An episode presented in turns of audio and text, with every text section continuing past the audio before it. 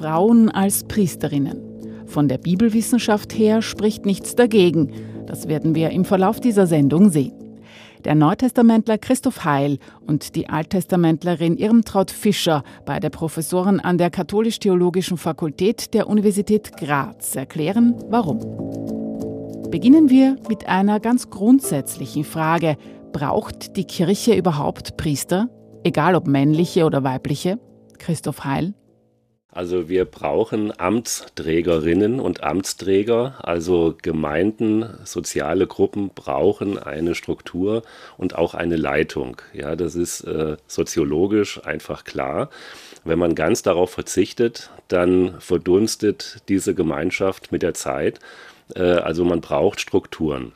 Und die frühe Kirche hat auch von Anfang an Ämter herausgebildet für die Aufgaben, die sich da gestellt haben.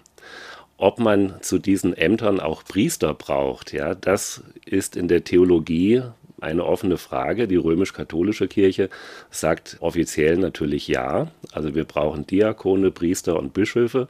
Das sind die drei Ämter. Aber im Neuen Testament, im frühen Christentum, war die Ämtervielfalt sehr groß, weil man sehr verschiedene Aufgaben hatte und da gab es viel mehr Ämter und Amtsträgerinnen und Amtsträger als nur die drei, die wir heute in der katholischen Kirche kennen. Viele Aufgaben gibt es in den entstehenden Gemeinden ähnlich wie heute. Leitung, Finanzen, Seelsorge, Predigt doch wurden sie nicht von Priestern erledigt, sagt Christoph Heil. Ja, da gibt es eben einen großen Unterschied, äh, den man feststellen muss. Äh, Im Neuen Testament gibt es überhaupt keine Priester als Amtsträger in den Gemeinden. Ja, also Jesus hat äh, in der Nachfolge, in seinem Nachfolgekreis keine Priester eingesetzt. Äh, Paulus hat äh, priesterliches Wirken mal als Bild verwendet. Ja, seine Missionstätigkeit kann er im Römerbrief als auch priesterlich äh, beschreiben. Aber in keiner Schrift im Neuen Testament gibt es das einzelne Amt als Priester. Das wird immer äh, entweder kollektiv verwendet. Die ganze Kirche ist eine priesterliche Kirche. Da gibt es ein allgemeines Priestertum.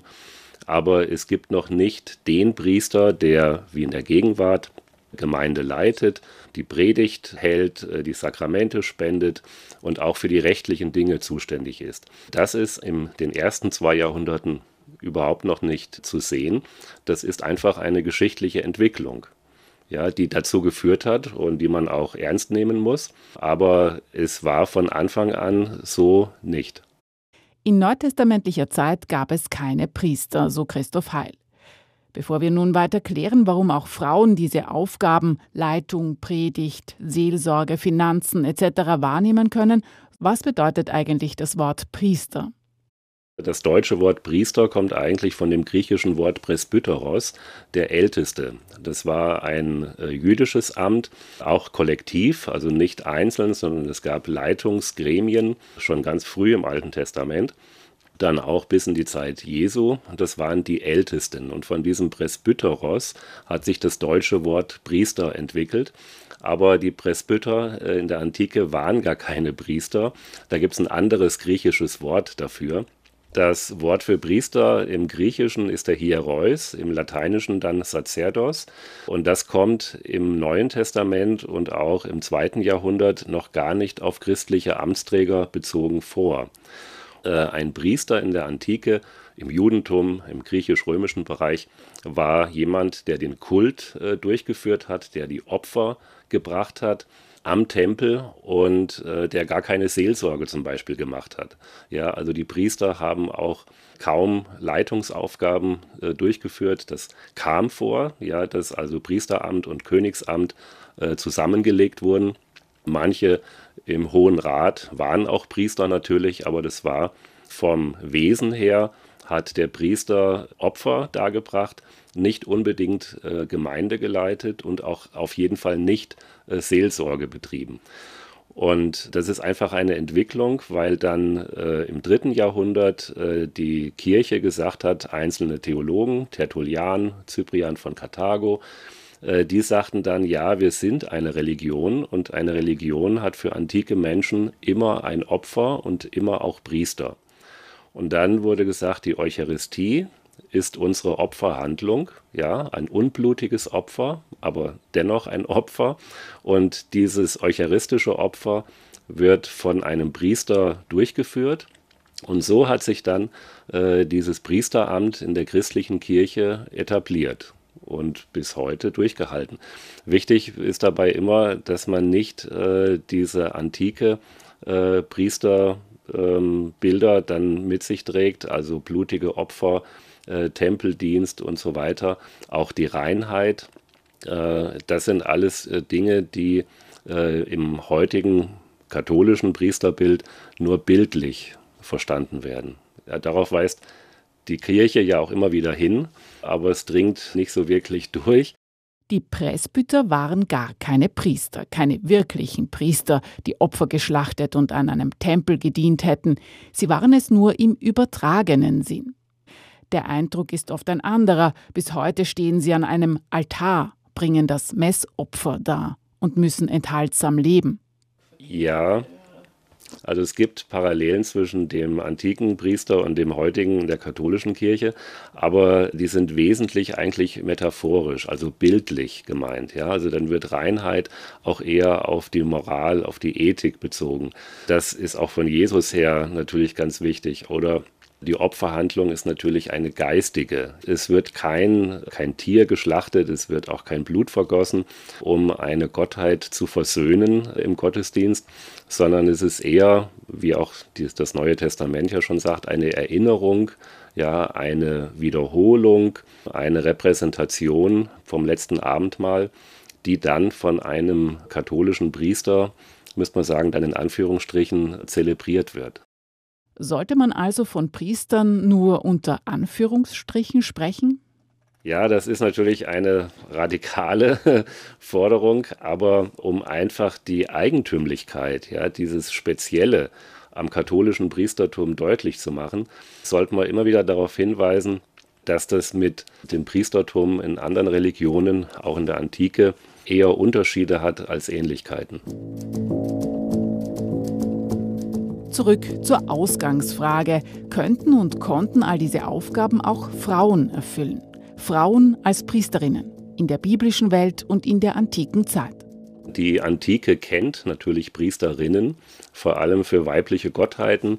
Also sie haben die sechs jungfräulichen Vestalinnen in Rom für die Göttin Vesta, in den Mysterienkulten, bei Dionysos-Kult, Isis-Kult, bei Kybele gibt es weibliche Priesterinnen. Und das ist also nicht mehrheitlich so in der Antike. Also die Mehrheit waren schon Männer als Priester, aber es gab in, in verschiedenen Kulten auch Priesterinnen. Im Judentum gab es keine Priesterinnen. Das waren nur männliche Nachkommen aus dem Levi-Stamm, die dann auch von den Reinheitsvorschriften her äh, nur als, als Mann äh, das einhalten konnten. Aber das hat äh, Bernadette Bruton in den 80er Jahren gezeigt, eine amerikanische äh, Theologin, dass es immer auch Ausnahmen gab von dieser Regel. Ja, also wir haben in Ägypten, auch im Heiligen Land, in anderen Bereichen auch Inschriften, wo Frauen als Priesterin im Judentum bezeichnet wurden. Also diese Ausnahmen sind immer ganz wichtig. Ja, man kann nicht davon sprechen, äh, dass es auch im Judentum gar keine Priesterinnen gab. Einige Befunde haben wir schon. Und das kann man auch auf das Christentum dann übertragen. Ab dem dritten Jahrhundert wurden zunächst die Bischöfe, dann auch die Presbyter, ja, also die Mitarbeiter des Bischofs als Priester bezeichnet. Und das war maßgeblich männlich. Ja, man hat sich da in die römische Gesellschaft inkulturiert und hat es einfach so gemacht, wie das auch in der römischen Gesellschaft üblich war. Aber äh, hier auch, das hat Ute Eisen in den 90er Jahren in einer Doktorarbeit schön gezeigt, es gibt auch Inschriften und Hinweise, auch literarische Hinweise, dass es im, in der Antike und auch noch im frühen Mittelalter Priesterinnen gab, ja, in Italien etwa, in Kleinasien, der heutigen Türkei. Da gibt es Inschriften und auch, wie gesagt, literarische Hinweise, dass Frauen als Gemeindeleiterin dann den Titel Priesterin trugen. Das hat dann die offizielle Kirche, die Großkirche, immer wieder versucht zu verbieten. Es gibt dann auch Konzilien lokaler Art äh, in Kleinasien, etwa in der heutigen Türkei, die Priesterinnen deutlich verbieten, die dann auch sagen, Frauen dürfen gar nicht in den Altarraum hinein. Also diese Verbote zeigen dann im Spiegel, ja, dass es offensichtlich Frauen gab, die von ihrer Gemeinde als Priesterinnen anerkannt waren. Ja, das waren zum Teil orthodoxe, großkirchliche Gemeinden, auch Gemeinden, die dann bekämpft wurden als heretisch. Die sogenannte montanistische Sekte, die hatte vor allem auch Prophetinnen und Priesterinnen in ihren Gemeinden. Aber es war nicht so, dass es nie, ja, und an keinem Ort Priesterinnen gab. Dieses Urteil muss man korrigieren. Der Bibelwissenschaftler Christoph Heil von der Universität Graz. Wichtige Forschungsarbeiten stammen von der Grazer Bibelwissenschaftlerin Irmtraut Fischer. Mit ihrem Buch Gotteskünderinnen zeigte sie die bedeutende Rolle der Prophetinnen im Alten Testament. Unsere Generation von Theologiestudierenden ist damit bereits groß geworden. Prophetinnen wirkten am Tempel in Jerusalem. Und bevor es den Tempel gab in der Wüstenzeit, erfüllten Frauen am Offenbarungszelt, am Zelt Gottes, einen Dienst einen Dienst erfüllen. Das ist der entscheidende Ausdruck, bei dem man beim Bibellesen hellhörig werden sollte. Irmtraut Fischer hat in den offiziellen Übersetzungen Fehler aufgedeckt. So liest man darin nicht, dass die Frauen am Offenbarungszelt einen Dienst taten, sondern dass sie dort dienten oder gar nur, dass sie sich da aufhielten. Dort gibt es nicht nur einen Übersetzungsfehler, sondern mehrere. Wobei man äh, Fehler natürlich, würde man sagen, heute, wenn man eine Schularbeit in Latein übersetzt und das nicht korrekt ist vielleicht, aber Bibelübersetzungen sind ja Rezeptionen. Das heißt, man übersetzt ja ganz bewusst alle Generationen neu, damit man die Sprache der Menschen wieder hereinnimmt, damit man näher an den Leuten ist, damit man natürlich auch den Bibeltext verständlich macht. Und das geht teilweise dann sogar so weit, dass man den Bibeltext schlicht und einfach an die eigenen Bedürfnisse angleicht. Und genau dasselbe würde ich hier das auch sehen. Also, wenn es Frauen am Eingang zum Offenbarungszelt gibt, und das ist äh, an anderen Stellen, zum Beispiel im Buch Levitikus und so, ist das der Dienstort zum Beispiel auch des Hohenpriesters. Das heißt, ein absolut entscheidender Ort für den Dienst. Wenn Sie das übersetzen dann, dass Sie sich dort aufhalten, das heißt, das Dienen dort ist äh, ja ein, der öffentliche Dienst, also das ist ein, ein, ein, ein Amt, das Sie haben. Nicht? Als Beamter sind Sie im öffentlichen Dienst. Da dienen sie aber nicht, indem sie Geschirr abwaschen oder sonst wie, sondern das ist ein öffentliches Amt, das sie dort wahrnehmen. Das heißt, mit diesem Terminus, der dort steht, ist ein Amt gemeint, das dann noch dazu am Eingang zum Offenbarungszelt vollzogen wird. Der Dienst der Frauen am Wüstenheiligtum, dem Vorgänger des Jerusalemer Tempels, wurde zum Dienen oder bloß zufälligen Anwesendsein herunterübersetzt. Was genau sie dort machten, wird nicht gesagt. Bibelkommentatoren stellten sich das so vor. Zum Beispiel bei Stöbe, das ist ein Kommentar aus Mitte des 20. Jahrhunderts, die werden halt dann Putzfrauendienste übernommen haben. Nicht? Also das, was man sich vorstellen kann, wird dann einfach als Auslegung genommen, denn andere Aufgaben können sie am Heiligtum ja wohl nicht äh, gemacht haben. Also putzen, äh, Kirchenputzen hat man immer dürfen, also von daher ist das also der Dienst der Frauen. Das heißt, das wird wirklich zum Dienen im zweiten und viel häufigeren Gebrauch des Wortes, nämlich das untergeordnete Arbeiten. Das wird nur bei den Frauen so übersetzt. Die anderen versehen ihren Dienst. Äh, selbst die neue Einheitsübersetzung, was ich absolut nicht verstehe, weil man sieht, die Dinge, die schon längst erforscht sind, werden nicht rezipiert, nicht? Also vor dem Eingang des Offenbarungszeltes, sie hielten sich dort auf. Das ist wiederum genau das, eine Frau kann dort keinen Dienst versehen. Wenn das in der Bibel steht, muss man es hinaus übersetzen. Und da sieht man typisch diesen sogenannten Gender Bias. Wenn Frauen etwas tun, ist es immer übersetzt, dass das eine niedrigere Tätigkeit ist. Wenn es Männer etwas tun, dann ist es immer übersetzt, dass es eine höhere Tätigkeit ist. Der Dienst der Frauen am Heiligtum. Er wird durch einen zweiten Übersetzungsfehler herabgewürdigt. Die zweite Fehlübersetzung betrifft den Ort. Und zwar, indem man sie vor den Eingang des Offenbarungszeltes hinaus übersetzt. Damit sind sie draußen. Das ist nur bei Frauen der Fall. Der Hohepriester vollzieht seinen Dienst nie vor dem Eingang, sondern am Eingang zum Offenbarungszelt. Vor dem Eingang putzen sie das weg sozusagen, dass dann Schmutz da ist. Kann man sich dann vorstellen, wenn man das liest? Ja, was die eigene Vorstellung alles ausmacht. Man muss also vorsichtig sein mit Spekulationen darüber, was Frauen in den beiden Stellen im ersten Buch Samuel 2.22 und im Exodusbuch 38.8 am Eingang des Heiligtums für einen Dienst innehatten. Es ist eine Notiz, äh, von der wir das erfahren. Das heißt, wir können eigentlich nicht sagen, was tun diese Frauen dort. Wir wissen es schlicht und einfach nicht. Wir müssen nur sagen, wir müssen es so übersetzen, wie es immer in der Bibel übersetzt wird, wenn Männer das tun. Also das ist mal klar. Aber der Dienst, den die wirklich versehen haben, das wissen wir nicht. Wir können nur durch einige andere Texte vielleicht darauf schließen, und einer der Texte, die ich eben vorgeschlagen habe, war eben die prophetische Funktion die ja von Frauen im Alten Testament sehr häufig äh, dargelegt wird. Allein, dass eben die vordere Prophetie, also das sind die, die Bücher von Joshua äh, bis zwei Könige, die ja im jüdischen Kanon als vordere Prophetie gelesen werden und nicht als Geschichtsbücher, dass dort die erste und die letzte prophetische Figur eine Frau ist. Noch im Neuen Testament treffen wir eine Prophetin am Tempel, als der neugeborene Jesus von seinen Eltern hineingebracht wird. Die Prophetin heißt Hannah. Sie erkennt in Jesus den verheißenen Messias. Die Grazer Bibelwissenschaftlerin Irmtraut Fischer Dort haben wir nämlich genau diese Tradition wieder, eine Prophetin, die offenkundig am Tempel wirkt.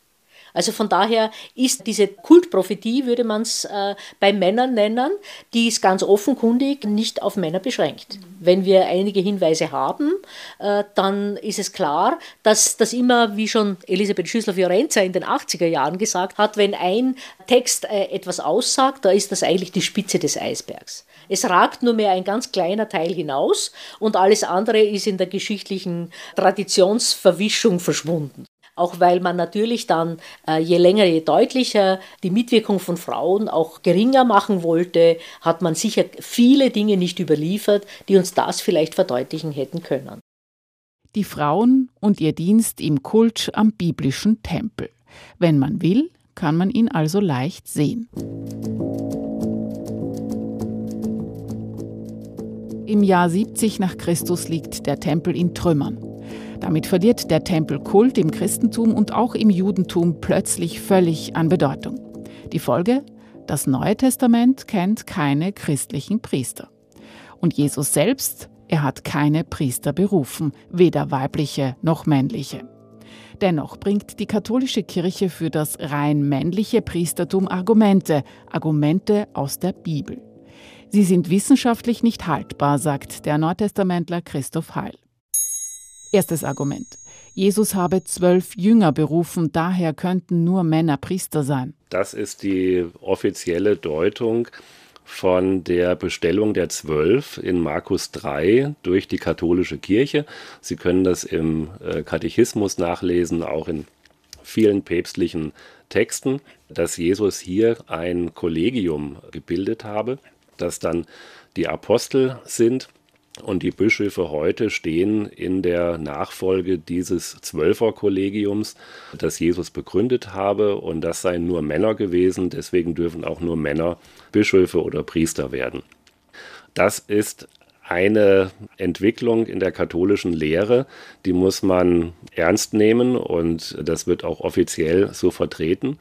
Aber die kritische Aufgabe der Theologie besteht ja auch nochmal genau hinzuschauen, und da besteht eigentlich in der Bibelwissenschaft Konsens, dass Jesus nicht ein bestimmtes Amt eingeführt hat oder ein Amtskollegium, dass er Bischöfe quasi schon geweiht hätte, sondern die Wahl der Zwölf soll bedeuten, dass jetzt die zwölf Stämme Israels wieder neu entstehen. Die zwölf Stämme und deswegen auch Männer, Die spätere Kirche hat es dann auf ihre Ämter bezogen. Das ist eigentlich anachronistisch. Ja, Jesus hat mit Bischöfen und mit Priestern noch gar nichts im Sinn gehabt. Im Gegenteil, er hat den Tempel kritisiert. Äh, dieses direkte Verhältnis von Mensch und Gott würde ja durch Vermittlung, ja durch priesterliche Vermittlung eher gestört in seinem Denken. Äh, keine Frage, also wir brauchen dann Amtsträger, die äh, das Evangelium verkünden und äh, Dienst auch tun.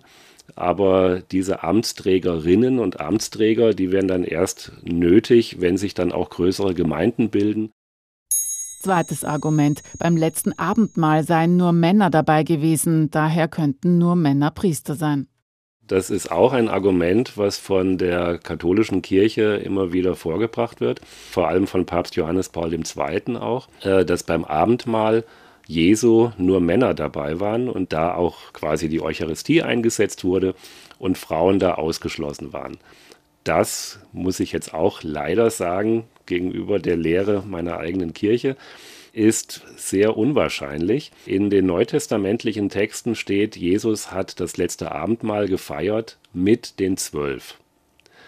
Und da haben wir ein Beispiel dafür, dass es häufig ausdrücklich gesagt wird, bei diesen wichtigen Ereignissen waren die Zwölf dabei. Aber das heißt natürlich nicht, dass noch andere auch dabei waren. Ja? Und äh, kann man sich schwer vorstellen, dass Maria Magdalena dabei war in Jerusalem und Jesus hätte dann gesagt, Maria, tut mir jetzt leid, du kannst jetzt nicht dabei sein, ich mache das nur mit den zwölf. Dass Jesus sie ausgeschlossen hätte bei diesem Mahl, wo er dann seinen Tod äh, deutet, ja, mit Brot und Wein, das halte ich für ganz, ganz unwahrscheinlich. Also äh, auch dieses Argument, äh, dass nur die zwölf beim Abendmahl dabei gewesen wären, ist nicht sehr stark. Und die katholische Kirche sollte sich überlegen, ob man das so ins Zentrum stellt. Ja. Drittes Argument, Jesus war ein Mann, daher könnten nur Männer Priester sein. Die katholische Kirche besteht darauf, dass der Priester Christus repräsentiert, vor allem auch bei der Sakramentenspendung. Und der Priester repräsentiert Jesus auch nach dem Geschlecht. Dieses Argument kann man auch zurückweisen oder man kann es zumindest problematisieren, indem man sagt, Jesus ist ja nicht als Mann in die Welt gekommen, sondern er ist Mensch geworden. Der wichtige Punkt ist, dass Gott Mensch wurde in Jesus. Ja. Also die Menschwerdung Christi betrifft alle Menschen und von daher kann man das nicht auf das Geschlecht reduzieren. Der Bibelwissenschaftler Christoph Heil von der Universität Graz. Die Kirche hat also gute Argumente in der Hand, um Frauen als Amtsträgerinnen, als Diakoninnen und auch als Priesterinnen anzuerkennen wird ja oft so formuliert, der Kirche sind die Hände gebunden. Wir können Frauen keine Ämter geben, weil Jesus das ja nicht gewollt hat. Also diese Formulierung, der Kirche sind die Hände gebunden, die muss man theologisch kritisieren. Das ist einfach nicht wahr. Jesus hat nicht verboten, dass Frauen irgendeine Rolle in der Nachfolge spielen angefangen von der Schwiegermutter von Petrus, die auch dient, ja, die Diakonin ist im, im Griechischen. Da sieht man an so kleinen Details, dass in der Jesus-Überlieferung überhaupt kein Unterschied gemacht wurde zwischen Männern und Frauen. Mein Anliegen wäre jetzt nur zu sagen, man muss jetzt nicht quasi das bisherige Bild völlig umkrempeln.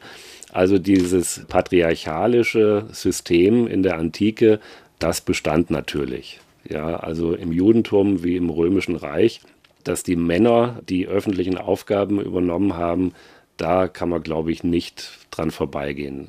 Aber was man auf jeden Fall doch zeigen kann, ist, dass es eben auch Frauen gab, die diese Rollenzuweisungen durchbrochen haben. Man hat ja auch frauenfeindliche Texte in der Bibel äh, und man muss immer aussuchen, an welchen Texten man sich orientiert. Ich würde sagen, diese Texte, wo die Gleichberechtigung im Mittelpunkt steht, die sind für uns heute relevant. Ja, an denen sollte man sich ausrichten. Und diesen Anspruch, der ist in der Kirchengeschichte immer wieder untergegangen.